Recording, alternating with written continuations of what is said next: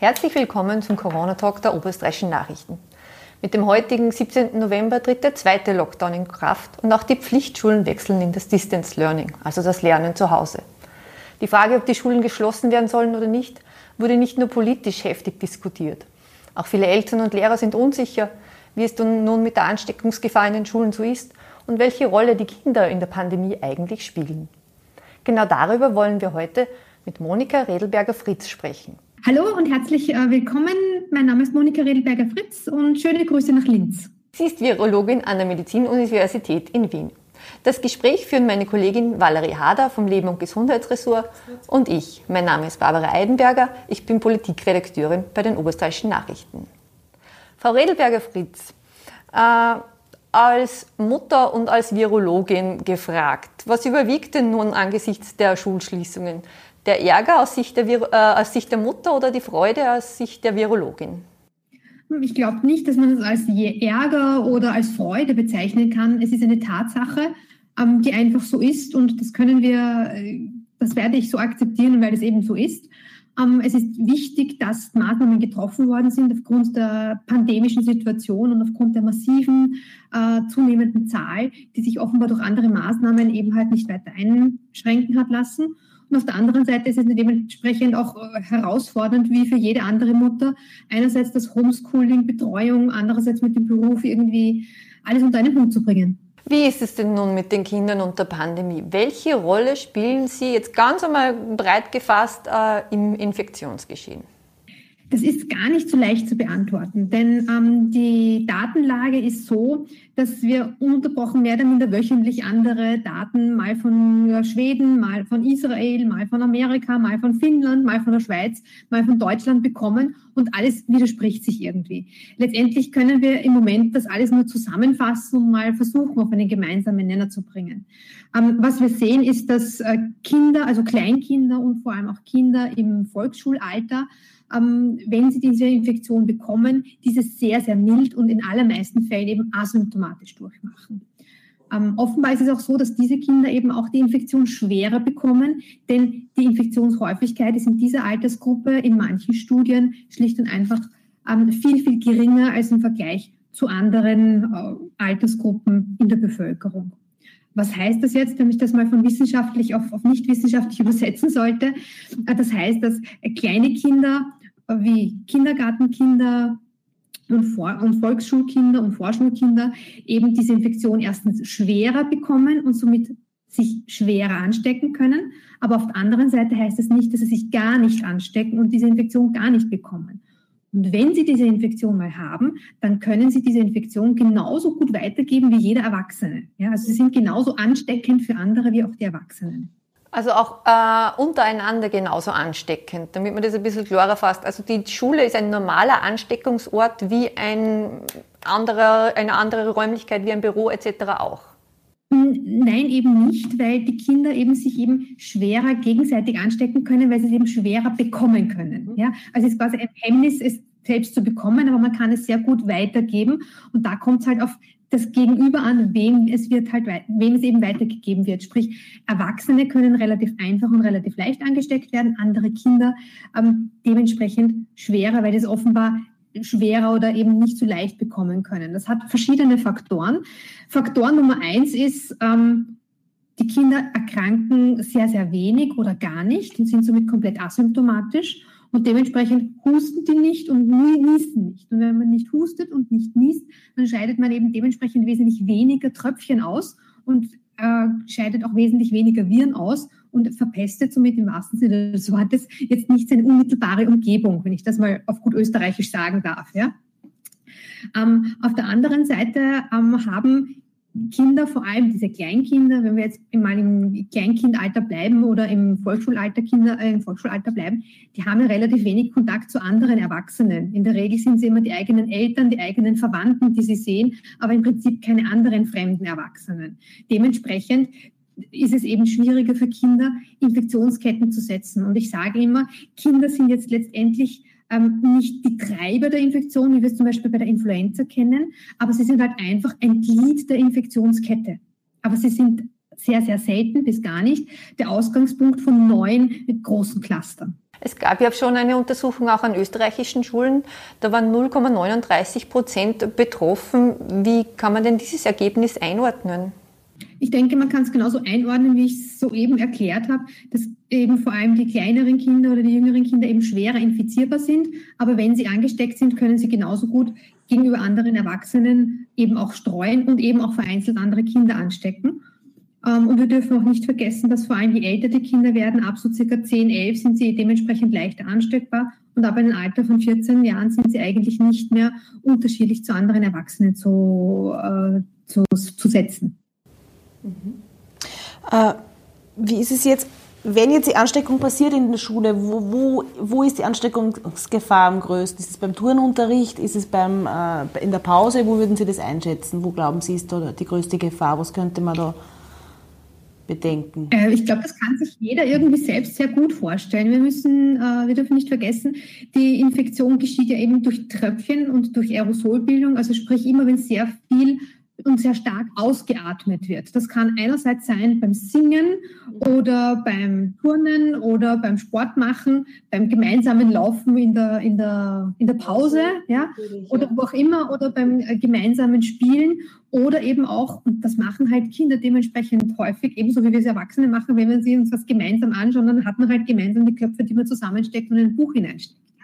Also immer wenn es einen direkten Atemaustausch von einer Art Ausatmenluft zu einer anderen Einatmenluft gibt, dann hat man da eine wunderbare ähm, Infektionskette, die man setzen kann. Also lauter Situationen, die man im Grunde nicht vermeiden kann oder von den Kindern nicht verlangen kann, dass sie das nicht mehr tun dürfen. Das geht eigentlich. So ist es. Jetzt ist es so, generell scheinen ja Kinder, also generell haben Kinder schnell einmal Halsweh oder ein Kratzen im Hals oder, oder Husten oder Niesen, das, das kennt man als Eltern. Warum muss man sich denn Sorgen machen als Mama und Vater? Wann, wann, wann muss ich an Corona denken oder wann ist es, gibt es da, gibt's da irgendwie eine Einordnung mit den Symptomen? Ob es Corona ist oder nur eine harmlose Verkühlung? Ja, das ist nämlich das Gemeine beim Coronavirus. Ja, wir haben auch für unsere Studenten jahrelang haben wir den Medizinstudenten eingebläut. Es gibt einen klinischen Unterschied zwischen der Grippe auf der einen Seite und dem grippalen Infekt auf der anderen Seite wo man gesagt hat, die Grippe, das sind die Personen, die eben einen plötzlichen Krankheitsbeginn haben mit hohem Fieber, äh, schweren Krankheitsgefühl und Husten und Halsweh und so weiter. Und auf der anderen Seite haben wir quasi den grippalen Infekt, der eben durch viele andere Viren verursacht werden kann, der mit viel Schnupfen viel rinnender Nase, mit Halsschmerzen und eben nur so subfibrillen Temperaturen einhergeht, der eben so schön langsam einschleichend beginnt. Und das war an und für sich immer so schön klassisch, wo man das erklärt hat. Und dann kommt dieses Jahr das Coronavirus daher und macht alles. Ja? Einerseits die Symptomatik von der Grippe und andererseits die Symptomatik vom grippalen Infekt. Und das ist jetzt nicht nur für die Eltern oder für Betreuungspersonen nicht zu unterscheiden von allen anderen Viruserkrankungen, sondern auch für den Kliniker und für den niedergelassenen Arzt nicht. Gibt es jetzt Symptome, die ganz speziell nur Kinder entwickeln? Also wo man sagt, das ist ein Corona-Symptom, das trifft nur bei Kindern zu oder gibt's, ist es genau wie bei den Erwachsenen die gesamte Symptompalette möglich? Ähm, eigentlich nicht. Man hat dann für sich gesagt, dass ähm, Bauchschmerzen und Durchfall häufiger bei Kindern ähm, assoziiert ist oder häufiger mit Kindern assoziiert ist. Ähm, aber auch Erwachsene können das haben. Es haben ein gewisser Prozentsatz, ungefähr so 10 bis 15 Prozent, haben eben diese Durchfallsymptomatik dabei. Und Kinder neigen ohnehin dazu, selbst bei der Grippe auch mit einer Durchfallsymptomatik und mit Bauchschmerzen zu reagieren. Also das ist nichts Ungewöhnliches. Und äh, man kann jetzt nicht sagen, okay, die Kinder haben jetzt fast ausschließlich nur Durchfall oder so. Das ist leider nicht der Fall. Und äh, gibt es gibt's Zahlen dazu, wo sie die Kinder anstecken oder, oder das ist es wer, also in der Schule, in der Familie, wo sind für Kinder unter Anführungszeichen die, die Hotspots, wo, wo, wo Kinder mit Corona in Kontakt kommen hauptsächlich? In der Regel ist es so, dass sich die Kinder von den Erwachsenen anstecken und nicht bei anderen Kindern.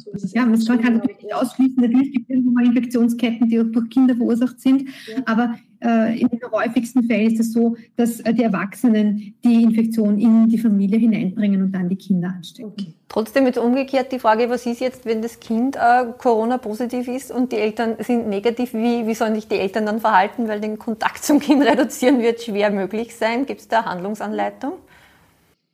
Nein, da gibt es keine Handlungsanleitung. Ähm, letztendlich ist es so, dass die Teenager sich wahrscheinlich eh sehr gerne in ihr eigenes Zimmer einsperren und da wahrscheinlich der Kontakt jetzt nicht so eng sein muss zwischen den Erwachsenen und den Kindern. Ähm, je, je, kleiner das Kind ist und je jünger das Kind ist, desto unmöglicher ist es, da in irgendeiner Art und Weise Distanz zu wahren. Ja? Ähm, meistens ist es so, dass wenn man dahinter kommt, dass das Kind infiziert ist wegen der massiven Symptomatik und man macht dann äh, den Abstrich auch bei den Eltern, dann sind die Eltern ohnehin schon positiv. Mhm. Ja?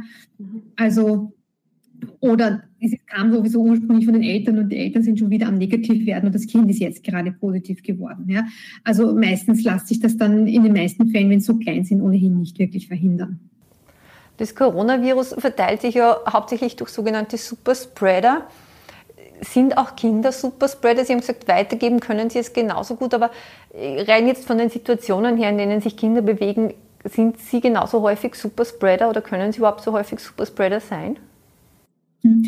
Ähm, die Frage, glaube ich, kann ich ehrlich gesagt nicht wirklich beantworten, denn mir ist im Moment jetzt äh, kein Fall bekannt, äh, wo ein Kind als Superspreader identifiziert wurde. Ähm, natürlich kann es irgendwann einmal sein, dass es, äh, und ich rede jetzt aber von den ganz kleinen Kindern. Jugendliche, wie gesagt, ab 14 Jahren sind letztendlich wie Erwachsene zu betrachten im Infektionsgeschehen. Und von den ganz kleinen Kindern ist mir eigentlich kein Superspreader bekannt.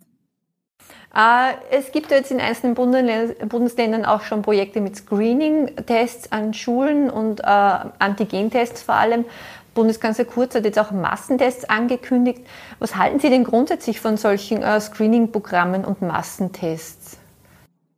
Mm, man muss ähm man muss bedenken, was ist die eigentliche Fragestellung dahinter. Ja? Man kann mit solchen Screening-Programmen oder solchen Massentests kann man eines bewirken, nämlich, dass man die, die zu dem Zeitpunkt, wo abgestrichen wird und wo der Abstrich gemacht wird, die, die ganz hoch positiv sind, die kann man herausfischen. Man darf es sich aber nicht erwarten, dass ich alle positiven und alle infektiösen damit herausfische. Also ich kann einen sehr großen Teil davon herausfischen, was ja schon einmal ganz recht gut ist und ein Vorteil ist. Aber ich darf äh, am Ende des Tages letztendlich von, diesen, von dieser Testsystematik äh, darf ich nicht vergessen, ähm, dass es auch falsch negative Tests geben wird. Nämlich deswegen, weil die Viruslast beim Abstrich einfach nicht hoch genug war. Und äh, dass es dann eben trotzdem sein kann, dass ich eben Leute, die positiv sind und die eben infektiös sind, ähm, falsch negativ getestet habe und die trotzdem dann mit dem Virus herumlaufen und andere anstecken können. Sprich, selbst wenn ich diese Screening-Tests mache, in Schulen oder wo auch immer, dann darf ich nicht einfach sagen, ich bin negativ getestet, ich brauche keine Maske, ich brauche keinen Abstand halten, ich brauche die Hygienemaßnahmen nicht mehr einhalten. Ja?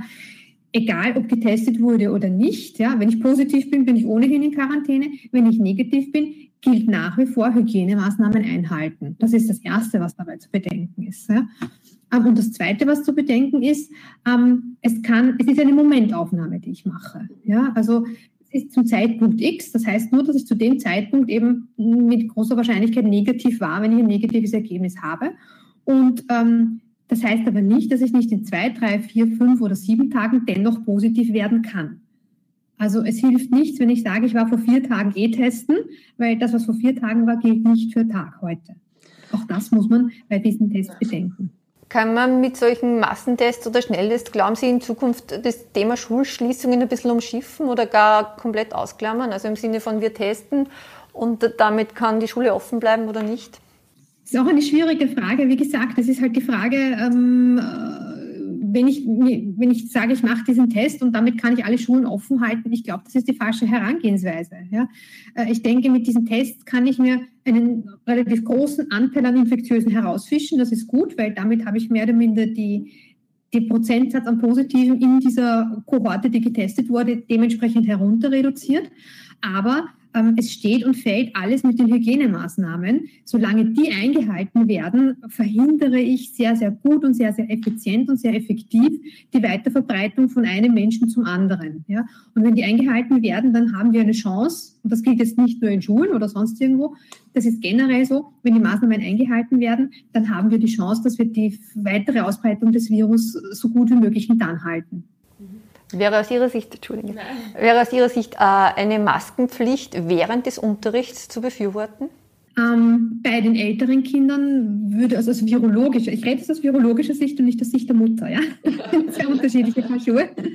Aus virologischer Sicht ähm, ab den äh, 14-Jährigen auf jeden Fall. Ich glaube, die 14-Jährigen kommen auch ganz gut zurecht, ähm, wenn die die Maske aufhaben den ganzen Tag oder, oder stundenweise und so weiter. Ich glaube, das, das können wir unseren 14-Jährigen und wir Älteren durchaus zumuten. Ja? Ähm, bei den 11- bis 14-Jährigen ist es schon ein bisschen komplizierter. Auch da wird es ein bisschen schwieriger. Ähm, aber ich glaube, da ist es ganz gut, wenn man da, da auf jeden Fall auf, auf, auf körperliche Distanz geht und versucht, so viel Raum wie möglich quasi in den Klassen zu schaffen. Ähm, bei den Volksschulkindern ähm, sehe ich das an und für sich problematisch mit den Masken, weil das wird sich kein Sechsjähriger, Siebenjähriger oder Acht- oder auch Neunjähriger ähm, vier, fünf Stunden gefallen lassen und wenn die Nachmittag Betreuung sind, dann noch viel weniger. Ja, also das muss man da dezidiert betrachten. Aber nachdem ja in den Volksschulen und vor allem auch in den Kindergärten die Infektionsgefahr meiner Meinung nach nicht so groß ist, wäre es, glaube ich, auch vertretbar, wenn die ohne Maske herumlaufen. Mhm. Ja. Die, die Frage, die Sie natürlich auch alle Eltern stellen, also die alle umtreibt, es werden immer mehr Meldungen kommen heraus mit, mit, äh, mit Impfstoffe, dass die mit hoher Wirksamkeit, dass die demnächst vor der Zulassung stehen. Wie, wie schätzen Sie die Lage ein? Also können Sie uns Hoffnung machen in der Richtung? Ähm, ich äh, bin selber eine ganz starke Impfbefürworterin und mir ging es letztendlich genauso wie allen anderen, als ich gehört habe, da ist eine neue Impfstoffplattform mehr oder minder auf dem, unterwegs, ja, äh, war ich sehr, sehr skeptisch. Ähm, vor allem, äh, weil mir die Impfungen ganz, ganz wichtig sind und ganz viel wert sind. Und mit einer falschen Impfung, in dem Sinne, dass quasi ein extrem starkes Nebenwirkungsprofil durch eine neuartige Impfung ähm, verursacht wird, kann man mehr oder weniger das gesamte Impfkonzept äh, auf den Kopf stellen und mehr oder weniger das ganze Impfkonzept mehr oder weniger in Grund und Boden, Boden laufen lassen. Wenn man eine Impfung empfiehlt, wo man nachher das Problem hat, dass viele Nebenwirkungen oder keine Schutzwirkungen und so weiter ist. Ja. Und dementsprechend äh, ist es mir ganz wichtig, dass es genauso läuft, nicht wie in Russland, wie wir zum Beispiel gesehen haben, sondern dass es genauso läuft wie in Europa. Sprich, die Zulassungsstudien, die laufen, die sind ganz genau und ganz äh, wichtig und die sind äh, exakt richtig. Ja, das muss man auch sagen. Ähm, und ich glaube, es wurden keine Impfstoffstudien im Moment mit so starken, mit so riesengroßen Lupen mehr oder minder betrachtet, wie die Daten, die jetzt gerade gesammelt werden. Ähm, einfach um zu sicher zu gehen, dass die Impfstoffe, die auf den Markt kommen, wirklich ein gutes Sicherheitsprofil haben und ein gutes Nebenwirkungsprofil. Und ich war da sehr, sehr skeptisch, vor allem äh, als ich mal das Ganze mir eingelesen habe ähm, und war dann, und das muss ich offen und ehrlich zugeben, wirklich positiv überrascht, als ich die ersten Daten von den Phase 1 und Phase 2 Studien jetzt mal gesehen habe. Und ähm, ich sage jetzt noch nichts über Phase 3, weil das kann ich jetzt noch gar nicht, weil die Daten sind noch nicht veröffentlicht. Und ähm, ich warte einfach auf die Phase 3 Daten, bis die da sind und bis wir die alle durchgesichtet haben. Und wenn die aber genauso sind wie letztendlich die Phase 1 und Phase 2, dann bin ich da wirklich positiv überrascht und darf da wirklich mit positiven Nachrichten gut gelaunt in die Zukunft sehen. Apropos Zukunft, wann, wann rechnen Sie ungefähr damit, dass wir eine Impfung haben werden? Sie werden Sie wahrscheinlich ständig gekriegt, kriegen, diese Frage, nehme ich an. Ja, irgendwann werde ich mir so eine kleine Kristallkugel zulegen, ja, genau. denke ich mal. Es, es muss wirklich, also ich, ich rede jetzt vom Best-Case-Szenario, ja, ja. Also es muss wirklich alles, alles gut gehen. Es darf kein Zwischenfall mehr gehen in einer Phase 3 Studie. Es darf keinen Zwischenfall mehr gehen in irgendeiner Auswertung und es muss alles wirklich bestens laufen. Dann ist meiner Meinung nach der erste Batch äh, möglich, äh, frühestens im ersten Quartal oder Ende erstes Quartal nächstes Jahr. Ja? Und dann muss man erst mit dem Impfen beginnen. Ja, also ich denke, dass wir frühestens meistens im zweiten Quartal dann wirklich zum Impfen beginnen werden können. Lass mich aber gerne von der Firmen oder von der Industrie eines Besseren belehren, wenn das Ganze vorher passiert. Die abzuschließende Frage, die ich noch stellen möchte, wie schaut es aus mit, mit Nikolausfest und Weihnachten? Können Sie uns da schon irgendwie Mut machen oder Hoffnung machen, dass wir das vielleicht doch im Kreise unserer Familie feiern können und dass wir mit den Kindern gemeinsam eine schöne Zeit haben oder denken Sie, es wird sich nicht ausgehen? Sind wir naiv, wenn wir das glauben, wenn wir das hoffen? Ja, also ein, ein, unser früherer Chef hat immer gesagt, Vorhersagen sind schwierig, besonders wenn sie die Zukunft betreffen. Mhm. und das trifft auch jetzt wieder zu. Ähm, ich würde auch bei einer Vorhersage, da traue ich mich wirklich schon etwas sagen, nämlich das Nikolofest. Nachdem der Lockdown bis zum 7. Dezember ist, glaube ich, haben wir diese Frage schon beantwortet. Mhm ähm, Nikolofest wird sehr schlecht ausschauen und das wird wirklich ausschließlich nur im Kreise der Familie stattfinden können. Aber das zumindest wir sind ja zu wahrscheinlich. Das werden wir hinkriegen. In, in der Familie, so wie wir jetzt wohnen, ja. Also ja. Das, was, was steht mir fest. Und Weihnachten werden wir dann sehen, wie die Zahlen sind. Äh, letztendlich, äh, wieder mein Appell, es steht und fällt letztendlich alles mit der, mit der Bevölkerung und wie gut am Ende des Lockdowns auch die Maßnahmen eingehalten werden. Denn ich glaube, es hat sich noch nicht in den Köpfen der, der, der Menschen irgendwie fest getriggert, wenn ich das mal so sagen darf. Ähm, wir sprechen immer von Inzidenzen und Prävalenzen und wir haben 500 pro 100.000 Positive, aber was heißt das eigentlich? 500 pro 100.000 Positive, also 500 Positive pro 100.000 Getestete ja, oder pro 100.000 Bevölkerung.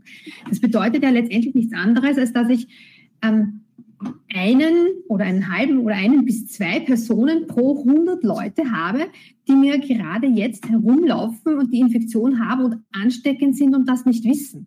Sprich, egal in welchem Raum ich mich aufhalte, ob das jetzt in einer U-Bahn ist, in einem Einkaufszentrum oder in einem Supermarkt, wenn da 100 oder 200 Leute drinnen sind, dann ist da mindestens einer dabei, der jetzt gerade das Virus in sich trägt und einen anstecken kann. Ja? Und wenn man sich das irgendwie vor Auge hält, dann tut man sich viel leichter mit den Hygienemaßnahmen, weil dann lässt man sich in der Öffentlichkeit einfach die Maske auf und hält Abstand. Und das ist letztendlich, auf das es im Moment ankommt. Ja? und auch nach dem Lockdown, weil wenn wir dann uns nach dem Lockdown genau daran halten, uns das in, ins Gedächtnis rufen, ähm, dann werden wir schaffen, dass wir zu Weihnachten immer noch niedrige Zahlen haben und dann können wir vielleicht auch halbwegs so etwas Ähnliches wie ein normales Weihnachtsfest feiern. Schön, super. Danke vielmals. Vielen Dank für das Gespräch. War sehr interessant. Danke für Ihre Zeit. Bitte gerne. Vielen Dank fürs Zusehen und Zuhören. Wir wünschen Ihnen noch einen schönen Tag.